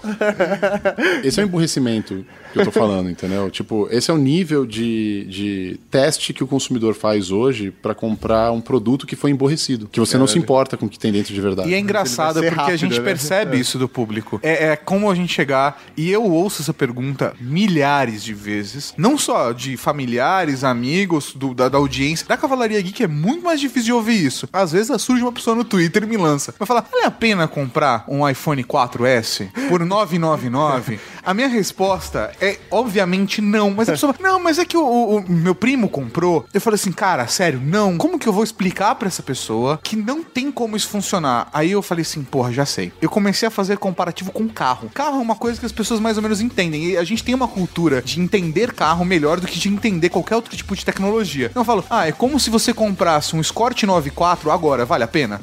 o cara fala assim, Não, custa muito mais barato. Por que, que você não vai comprar um carro zero 2016 hoje? Ah, mas é, esse carro é popular. Ok, cara, mas é um carro popular agora. Você não tá comprando um Escort 94. O Escort 94 nunca foi usado, ele é zero quilômetro. Mas quero ver se encontrar peça. Ou pior do que isso, vai pensar na performance do motor dele como foi feita hoje pro pensamento do 94. São, são lógicas completamente diferentes. E eu faço comparação de explicar com o carro. Aí, ah, e aí a pessoa começa a entender, de falar é, é, co- como ele pode associar. É uma compra muito mais consciente, né? É, eu tento fazer essa comparação pra apresentar pras pessoas. É um carro, não é um smartphone, é um carro. Isso, isso vale para qualquer produto. Só que é muito difícil você explicar isso numa cadeia. Vou te dar um exemplo. A indústria de carro, ela faz isso há muito tempo. Ninguém reclama que, poxa, droga. Acabei de comprar um carro em 2015, ano que vem já vão lançar outro modelo. Ninguém. Ninguém reclama. velho. Caralho, eu comprei. puta, eu comprei um palio, gastei 10 mil reais a menos, mas daqui a dois meses vai sair outro. Por isso que isso é mais barato, meu. né, que droga. né? Tipo, mas ninguém reclama. Por quê? Porque a in- a indústria automobilística, ela foi ensinando as pessoas como que ela funciona. Olha, esse é meu ciclo. Para você escolher, a motorização é importante. Outra coisa que é importante, aliás, ninguém consegue me explicar isso até hoje, o que que vem no trio elétrico. em cada lugar, mano. É, um trio elétrico É o, vi- diferente. é o vidro, é o espelho e a Já, trava. já me responderam um monte de coisa, cara. Desde chiclete, chiclete com banana. Mas ninguém consegue falar pra mim exatamente o que vem no trio elétrico. O básico tá lá, né? Tipo, ar-condicionado, vidro elétrico, rádio, talvez. Trava. É, trava. Mas muda muito, né? Mas ela criou esse termo, né? O trio elétrico. Então, você vai e pergunta o que, que vem no, no trio elétrico. né? E. Você quer entender, é um, é um- mas é um parâmetro, você acaba tendo, né? Agora, se eu pegar pesado e virar pra vocês, são um ponto fora da curva, mas eu virar pra vocês dois agora e perguntar, na hora que você vai comprar uma máquina de lavar, qual é o motor que você prefere? Porra. Caralho, velho. Foda.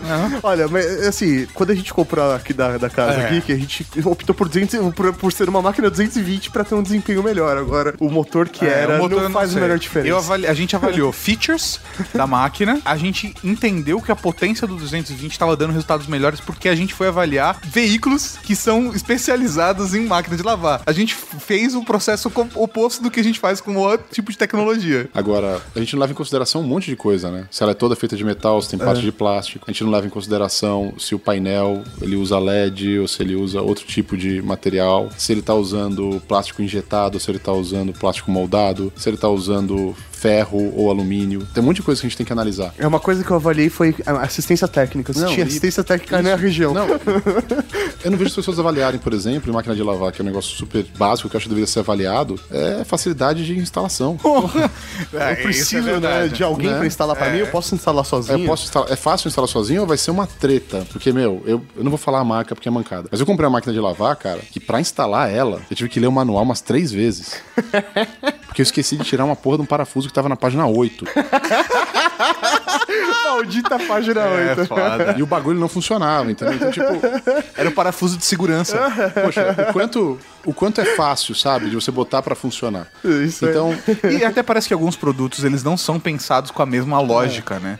É, é, ele tem que ter esse intermediador que é o cara que vai instalar pra você. tem uma analogia muito legal sobre isso, né? O comportamento do varejo, na hora que tecnologia começou a ser vendido no varejo, é que tendenciou pra isso, porque é o comportamento da máquina de lavar, do micro-ondas, da, sabe, do fogão, é esse. Você não precisa saber. Você vai lá, você olha, gostou de seis bocas, quatro bocas, tem forno, não tem forno, Acendimento elétrico. gás ou elétrico ou sei lá o que, entendeu? São coisas muito básicas assim que você escolhe na hora e você leva aquilo da marca que você gosta, que você Num confia preço que você pode pagar. num preço que você pode pagar e num formato, numa cor que faz sentido pra você. Quando a informática entrou no varejo, começou a entrar no varejo, o varejo tendenciou, porque eu ven- era o mesmo vendedor. O cara que vendia geladeira, ele que vinha vender o pra você o notebook. Então ele começou a adotar o mesmo linguajar, a mesma maneira de vender, a mesma técnica. E aí ele sentia muita dificuldade, ele foi tentando facilitar. Então virou uma coisa básica. Do outro lado, você tem assim, como a venda é feita desse jeito, o cara que provém o hardware de eletrodoméstico, que tá provendo lá a máquina de lavar, a geladeira, seja o que for, ele já sabe que existe essa deficiência no ponto de venda e que ele vai precisar do instalador. Então ele não se preocupa em facilitar o hardware. Ele sabe que ele vai precisar. Então ele já encara de outra maneira. Na informática, a gente teve um outro agente que não teve, que a gente chama de linha branca, né? Que é a parte de eletrodomésticos. A gente gente teve a parte de software, que são outras empresas. E quando você tira o hardware como configurável e deixa configurável para o software, o software evoluiu ao ponto de não precisar mais ser configurável como era no passado. Então, cada, vez, cada sistema operacional novo que aparece, em cada segmento novo que aparece, é mais e mais fácil de você botar para funcionar, porque o software arruma. Depende, você pode comprar em qualquer lugar também um, produto desse. É, então assim, no eletrodoméstico você não tem o agente software. Você não tá comprando geladeira da Microsoft, graças a Deus. Né?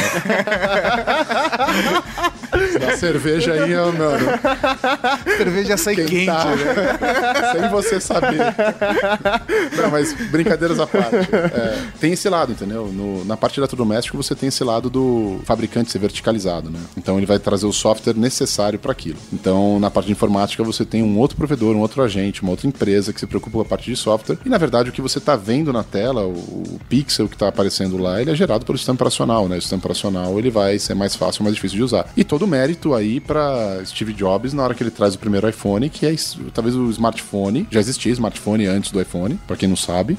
Mas que, o que fez a virada. Mas né? foi, a- foi, a, foi a quebra de paradigma que precisava. Para quem teve BenQ, P57, né? Então, assim, quem teve esse tipo de, de telefone que tinha o Windows CE e tudo mais, aquilo era o smartphone pra gente. Sim. E de repente aparece o iPhone, que era um negócio que, cara, revolucionou, porque era muito fácil de usar e muito intuitivo. Então ele conseguiu desmistificar com o software, porque o hardware todo mundo podia ter. É isso aí. Aquele hardware qualquer um poderia ter, mas era no software que veio a inovação. E aí vem a mágica de juntar o hardware certo com o software certo, da maneira certa, pro usuário conseguir usar de uma maneira mais fácil a adoção ser mais rápida. Agora, cara, acho que todo mundo tá se perguntando como isso vai impactar a gente. E o dólar? Porque agora a gente tá numa alta agressiva e alguns produtos que já estavam no mercado a gente tá vendo readaptar o preço. Como, por exemplo, o Xbox One. Xbox One lançou uma notificação agora há pouco que, velho, vai dar merda. Agora, você lançou já um produto há umas duas semanas atrás e você já se preparou pra isso, porque você já tava vendo onde o mercado tava indo, né? E agora a questão é como você que tá do outro lado tá se preparando e como o mercado tá se preparando pra essa mudança. Ou do se eu tenho que câmbio. comprar smartphone agora, eu tenho que esperar seis Isso. meses. Tudo que for de tecnologia, de informática, que é fabricado no Brasil, você precisa comprar hoje. Agora é a hora. Se você passar desse mês, tchau. E é, assim, são dois fatores: o dólar, como você mencionou, e a própria MP do bem que pode cair. Tá. Que afeta a indústria inteira e são 11,25%. Então, 11% de diferença no preço da noite pro dia se cair. Sim, é. Não é, não é que tem estoque que vai girar, não. É da noite pro dia. Porque, em Porque não emissão varejista, da nota. né? É isso aí, é, É, na é, emissão da nota. É. Então, assim, não tem o que fazer. Tanto que isso vai dar uma dor de cabeça até na Black Friday, né? Porque o Black Friday é, É na logo vi- depois. Posso falar um negócio de Black Friday? Lógico. A parte, depois a gente volta, hein? Tá, me lembra tá. de me resgata. Tá, mas isso não pode ir pro ar ou pode ir pro ar? Não, pode ir pro ar, Ah, pode ir ok. pro ar. Tem que ir pro ar, isso aqui é muito legal, cara. A Black Friday no Brasil, cara, virou um negócio macabro. Por quê? Eu vou te explicar. A Black Friday, sabe o Grinch? É. O que, que o Grinch fez, cara? Ele destruiu o Natal. Ele roubou o Natal. Foi o que a Black Friday fez no Brasil. A Black Friday roubou o Natal. A gente vende menos o Natal do que vende na Black Friday, cara. Caramba. A Black Friday é o Grinch, velho.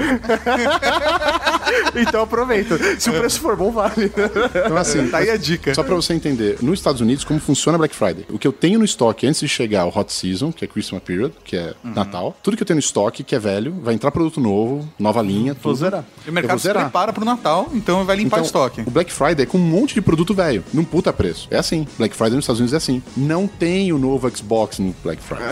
Não tem o novo PlayStation no Black Friday. Não tem o novo smartphone no Black Friday. Mas no Brasil tudo é diferente. Mas no Brasil, Mas a questão é, no Brasil, o que tem no Brasil tem que vender no Brasil. E aí o varejista fala assim, mano, tô brigando com outro varejista. né? Fala assim, eu quero ter o melhor produto que você tem, fabricante, para vender no Black Friday no melhor preço. Porra, mano. Quebra a sua margem, caralho, não a minha, né, velho? Não, pior que o, o fabricante olha pro estoque dele e fala, pô, o que eu tenho é tudo novo mesmo. Porque a gente aprendeu a lidar com o estoque zero. Reduzir o estoque a, a qualquer. Então você não tem estoque pra liquidar. A gente tem que simplesmente. Vai, vai liquidar o estoque que você se preparou pra ter lucro. Não faz o menor sentido, Sentido. cara. Não faz o menor sentido. Então você tem que fazer com produto novo. Aí vira Grinch, velho. O bagulho vira Grinch. Já era o Natal. Que maluquice, velho. É isso que acontece no Brasil. cara. Então a- aí a gente tava falando do, Do dólar. do dólar. Então, é assim, é, existe um fluxo, né, no mercado. O fluxo, ele começa com a fabricação. Tem dois tipos de indústria, pelo menos vou falar de smartphone, vai, vou, vou ser mais direto com o smartphone. Você pode ter sua fábrica própria ou fabricar com um terceiro. Uma Samsung tem fábrica própria no Brasil. Outros também têm. A gente trabalha com terceiros, assim como outras marcas, como Acer, como Lenovo, em alguns casos sim, agora não mais, tá com a fábrica própria. Você, you name it, tá ligado? Apple, todos têm aí terceiros. Quando o dólar tá subindo, como é que funciona? Eu compro dessa fábrica que tá fabricando para mim o produto acabado no dólar do dia Nossa. e trago pro meu estoque. Então, fabricou 10 mil peças hoje. Hoje eu pego o dólar do dia anterior, que fechou, que é o fechado, e pego essas 10 mil peças e passo pro meu estoque pago pra esse terceiro. Ó, tá aqui, ó, com todo o custo que tem envolvido. Boto no meu estoque. Do meu estoque eu mando pro varejo. Tá. Isso é quem trabalha com terceiro, beleza? Beleza. Beleza. Todo dia, quando você tá fazendo uma. tá fechando o seu estoque, você tem produtos com preços diferentes. Isso já dá uma, uma flutuação gigante. E tem também né? maneiras de lidar com isso. Por exemplo, quando você trabalha com o- a fábrica terceira, você pode pedir para ela dobrar turno. Não faz da noite pro dia, tá? Precisa aí de uma semana e meia, mais ou menos, de, de lead time, Adaptação. de tempo, adaptação. Dobra turno. Ah, dobra turno por quê? Porque a gente tá vendo que o dólar vai crescer pra caramba. eu quero que você fabrique estoque. mais o quanto antes. Pra eu te pra pagar. eu puxar isso o quanto antes, trazer pro meu estoque e eu pagar isso num dólar baixo. Esse tipo de engenharia existe na parte de produto. Como tem também o contrário. Do tipo, meu, não vou, segura isso no seu estoque, eu não vou comprar agora. O dólar estourou. E aí? Eu só vou te pagar quando sair do seu estoque. Então Existe você um- segura essa porra. Mas existe contratualmente com essas empresas que são terceiras, cara, um período que você pode fazer isso. Cada um tem o seu, a sua negociação. Depende você não do seu lá, contrato. Mano, o dólar estourou, meu, fica um ano com o bagulho.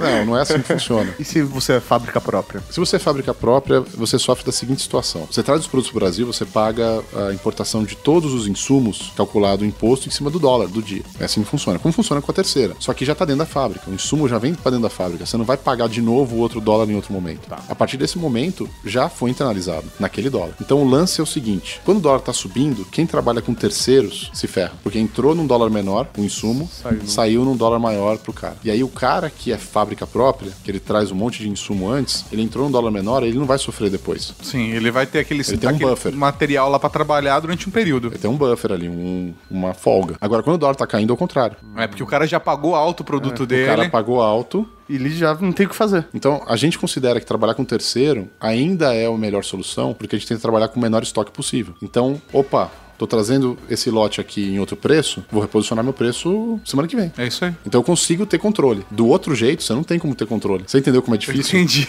Caralho, cara, que insano. Então, quando você vê o dólar estourando, eu costumo dizer que você tem um mês e meio a dois meses de produto com preço antigo. É o que já tava no seu estoque mesmo. É o que estava no, no estoque do varejo No e tempo. parte Já em, em transição e no nosso estoque. Então é por isso que você falou. A gente tem no máximo um mês aí que o produto vai começar a explodir preço. Nesse mês tem o agravante do MP do bem. Se acontecer, vai acontecer provavelmente no final desse mês. Aí você vai pegar duas coisas juntas. A MP do bem mais o dólar novo. Porque o dólar novo estourou faz um mês mais ou menos. Então você está terminando o período de, de graça, digamos assim. Que você está comprando produto com dólar antigo ainda. E as pessoas não entendem isso. Elas não entendem essa correlação porque tem esse delay. Sim. né? Um mercado como Chile, Colômbia, um mercado como Peru, um mercado como América Central, México, que importa os produtos não tem fabricação local, eles sentem, mano, em uma semana, Pra duas gente. semanas no máximo. Ele sente a variação cambial quando ela estoura, ou pra cima ou pra baixo. Ele vê na prateleira. Aqui não, porque tem todo esse delay. Ou seja, as trombetas do apocalipse estão tocando. Meu irmão, corra pras montanhas. Exatamente. Mas compra o produto antes.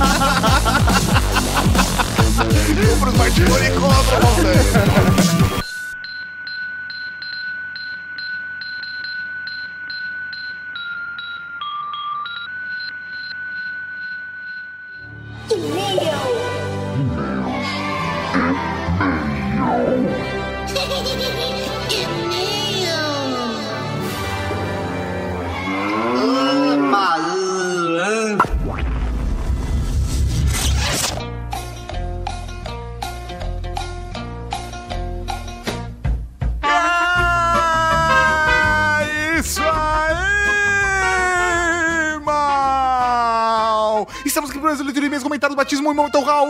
Raul no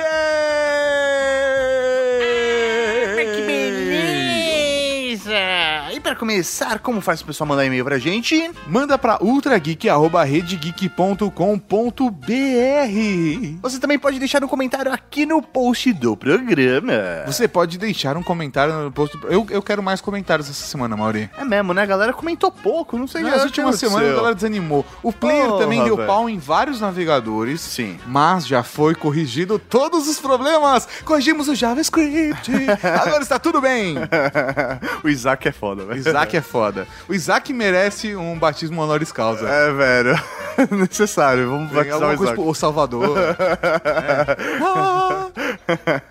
E pra começar essa leitura de e-mails, vamos ao sorteio. Vamos ver quem ganhou a HQ, Aurora. Você no começo? Eu tava no final aqui. No na final? É, tá ah, então vamos pro Ah, na final. Você vai ter que final. ficar até o final agora. vai ter que ficar até o final.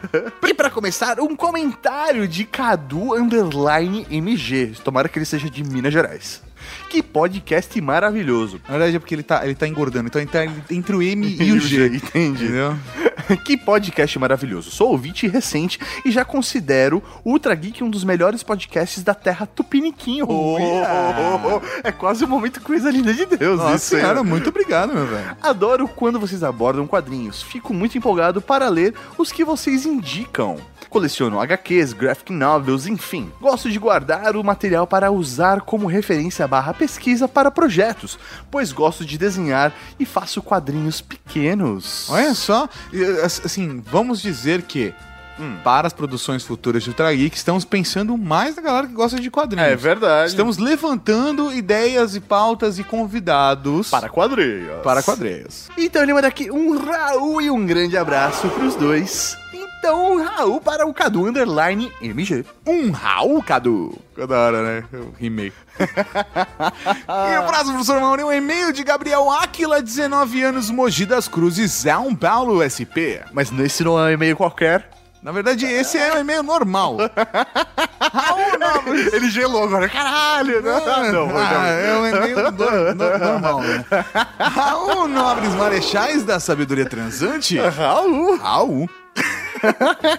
Ótimo cast, como sempre. Adorei a entrevista com o Ciclope Brasileiro, Rio Grande do Sul. É, RS.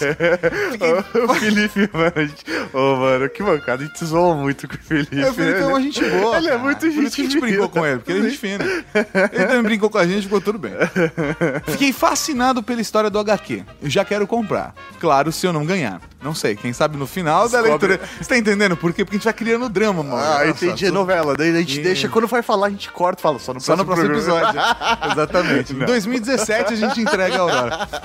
Mesmo não sendo fã de HQ nem leitor assíduo, os HQs que vocês mostram como um apagão me deram vontade extrema de comprar e ler.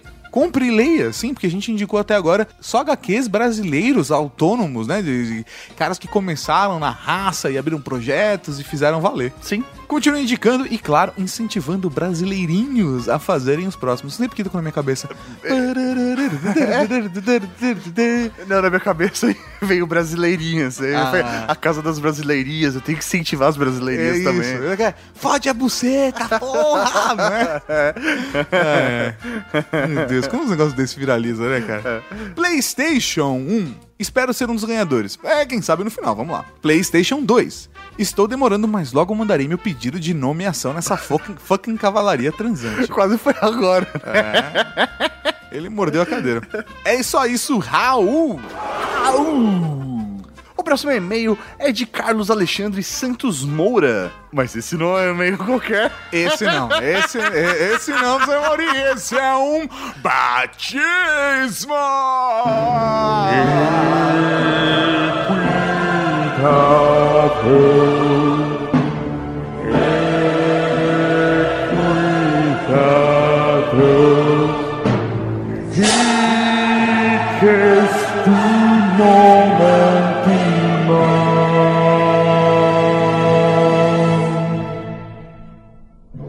Esse é de verdade. Esse é de verdade. Esse é verdadinha. Vamos lá. Raul, amigos, irmãos, primos, parentes, generais, coronéis e soberanos da cavalaria. Olha só, mandou Raul pra todo mundo, um Raul. Comecei a ouvir Ultra Geek há pouco tempo, mas já ouvi vários episódios. Vários quantos?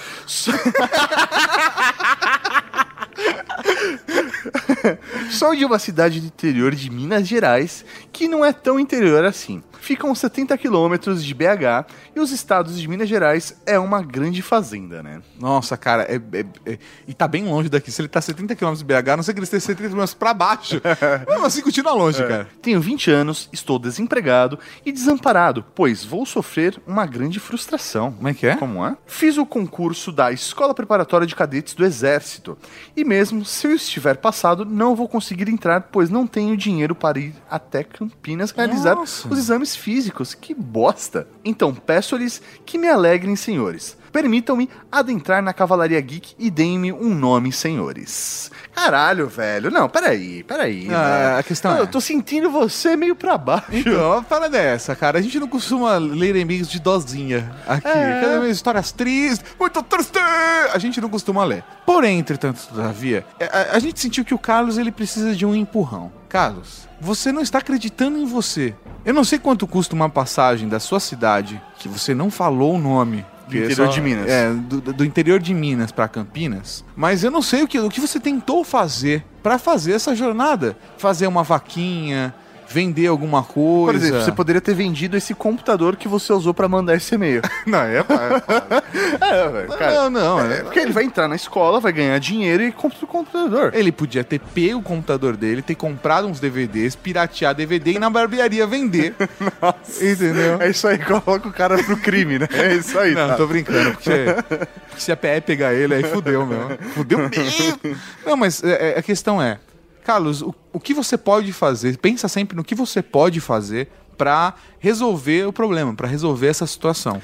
Isso aí, não deixa o problema te afundar, cara. Porque essa é a pior merda. Todo mundo passa por problemas, tem dificuldades. E, porra, velho, se a gente deixar se levar por isso, aí que a gente não vai conquistar aquilo que a gente almeja, a gente não vai conseguir crescer, não vai conseguir se desenvolver.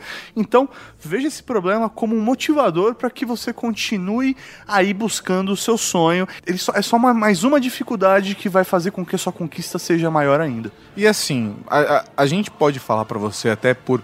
é, é, porque a gente também passa por vários problemas e a gente compartilha com vocês, óbvio, que a gente acha que é, que é válido, mas volta e meia a gente fala, pô, tá difícil de fazer tal coisa, ou tal atração não voltou ainda porque tá apertado pra gente. E a gente tem que sambar pra fazer outra geek, fazer gravação, pagar as contas. aí. É, cara, é um samba do crioulo doido. Então a gente sabe que é difícil. Não é, não é só você que passa por uns apertos, fica tranquilo, que é normal. E o mais importante é a gente perseverar. Mas a gente só gravou pra deixar uma mensagem bonita pra você? Não, não, porque hoje você vai ser nomeado. Então. Carlos Alexandre Santos Moura, ajoelhe-se. Mas tem que ajoelhar de verdade, viu? A gente tá olhando aqui. A partir de hoje, tu serás conhecido como o Chris Gardner da Cavalaria Geek!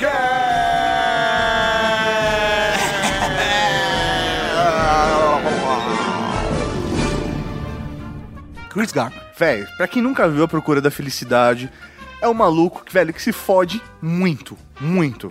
Mas ele persiste e conquista. É isso aí, velho. É isso que você tem que fazer, velho. Prova pra gente que a gente tá certo e que você vai persistir, você vai conquistar e você vai chegar onde você quer chegar. E você vai retornar aqui mandando um e-mail pra gente falando: caralho, eu consegui, porra. Pode não ser esse exame agora, mas. Ah, deu certo minha vida. É isso aí. E olha, não deixe ninguém falar que você não é capaz de fazer nada. Então, um Raul para o Chris Gardner da Cavalaria Geek. Um Raul, meu velho! O próximo Sr. Maurinho é um comentário de Rômulo Petri. Raul Marechais. Raul. Raul. Programa excelente como de costume. Olha só pro Sr. Maurinho de costume. Olha só, estamos deixando mal acostumado. Ah. Queria dizer que essa coisa de padrões geométricos no corpo é bem comum até. Na minha família, nós temos muitos sinais pelo corpo e os meus formam a constelação de Câncer, meu signo solar, que eu não tenho ideia do que significa, no meu braço esquerdo, e a constelação de Leão, meu signo ascendente, no meu braço esquerdo. É no mesmo braço, né?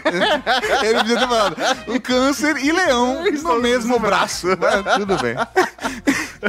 Então, ficou um confuso, Rômulo, mas é bem da hora. Eu, eu acho que se eu procurar, Eu acho que eu devo ter Orion aqui em algum lugar do corpo também.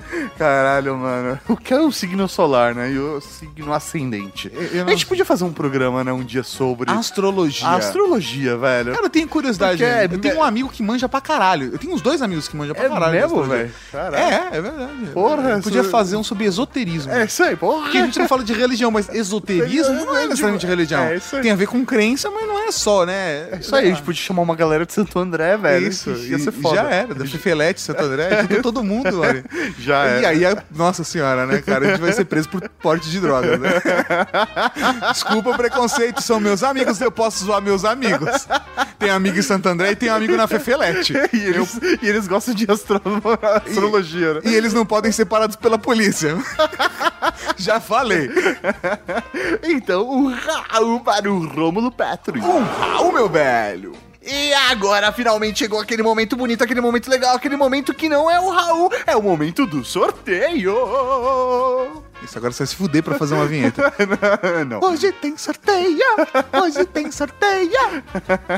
E aí, professor Mauri, vamos fazer então o sorteio. Deixa eu pegar aqui os papeizinhos, porque... Ó, coloca no microfone para as pessoas ouvirem o papelzinho. Ok, são vendo? vários papelzinhos com todos os nomes de todo mundo. Porque nós não somos tecnológicos, a gente escreveu o nome de todo mundo. Podia ter feito no random.org, mas por quê? Porque a gente quer ter a graça de jogar pra cima e pegar um. É isso aí. Vamos lá. Lá, Mauri. Joga pra cima. Opa! Vamos lá, peguei. Primeiro sorteado, ó, que da hora, mano! O primeiro sorteado é o David Balotan, que é aqui de Santo André. Olha, eu não vou falar nada. Ele é meu amigo? Sim. Ele poderia ser preso? Não. Não poderia. Não poderia, porque ele é um músico cristão, casado, um homem de família. É, velho. Entendeu? Tem empresário. Empresário. Eu, eu não vou zoar um amigo meu. Douglas Salsarelli, de Santo André, vou zoar? Não, vou. É assim. É, cara, assim, a gente zoa a galera Santo André? Zoa, mas não é todo mundo, é um grupo específico. Quem sabe que é, tá ouvindo e tá dando risada. Vamos lá, Tato, você sorteia o próximo, pega o papel do chão. Eu não vou pegar todos os papéis do chão, vou pegar esse daqui, ó. O segundo sorteado do Sr. Mauri é Rodrigo Rocco da Cavalaria Geek! Ô, da hora, velho. Então, um Raul pro David Balotan, pro Roco da Cavalaria Geek. Nós vamos mandar uma mensagem pra vocês para que vocês mandem seu endereço para que o quadrinho seja enviado para a sua casa. Ok, a gente vai ver se a gente tem e-mails de vocês, isso é importante, É, mas... Se for do comentário, a gente fala, ô, manda o seu endereço pra tal Sim, e-mail. é isso entendeu? aí, a é gente isso aí. Vamos, vamos lidar em contato. Por favor, respondam. E agora, Tatu, é aquele momento bonito. Aquele momento de encher os olhos. Bate! Não. O momento Raul!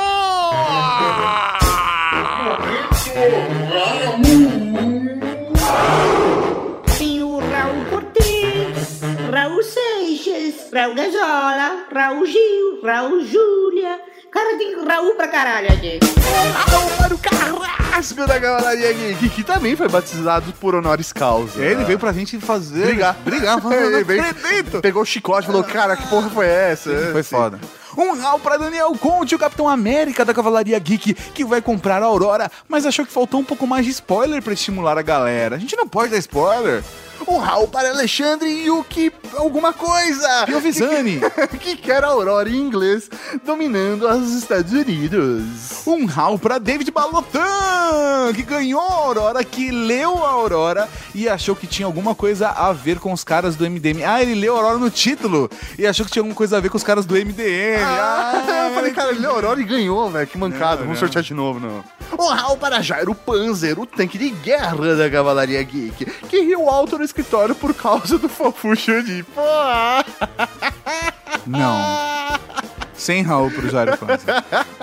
Um Raul pro Vitor Cidade. Olha, Mauri mora do campo. Vitor Cidade. que curtiu, vai ler e vai tentar achar um outro nome pra história que ele estava escrevendo o dia tá escrevendo a Aurora é muito bom, muito bom, Vitor. Parabéns.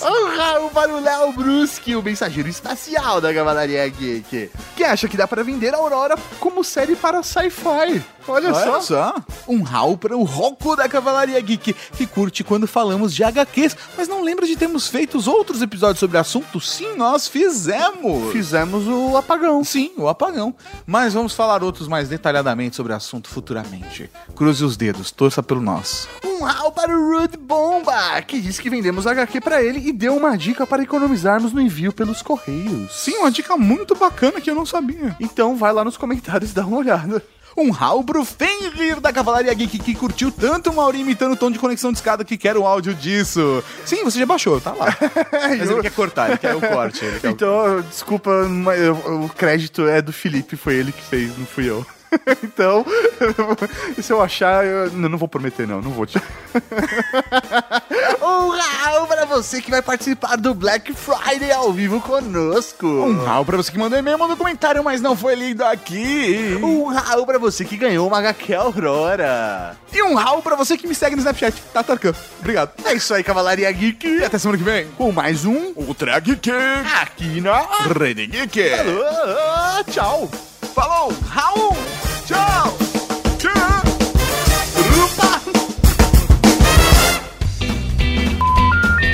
Caralho, aquilo lá é um Saturno, certo? Saturno. É, aí aqui na frente tem o Mega Drive 16-bit, mas é o Mega Drive, não é o Genesis. Esse é o Mega Drive. Mega Drive. É o nacional esse. Tem um negocinho diferente na frente. Aham. Ah, aquele é um Super Famicom?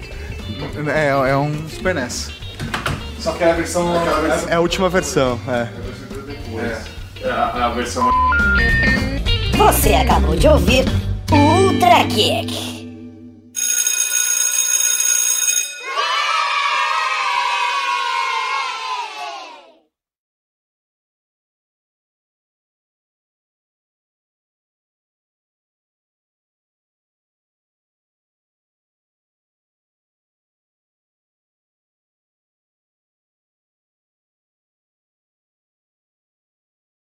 Por causa da bota ou do coração, não se sabe bem.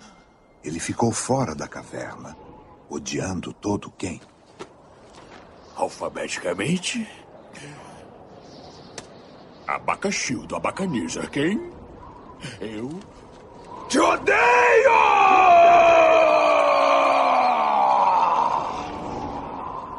Abel Benson, quem? Eu te odeio. Odeio, odeio, odeio, odeio, odeio, odeio. Duplamente. Detesto todos.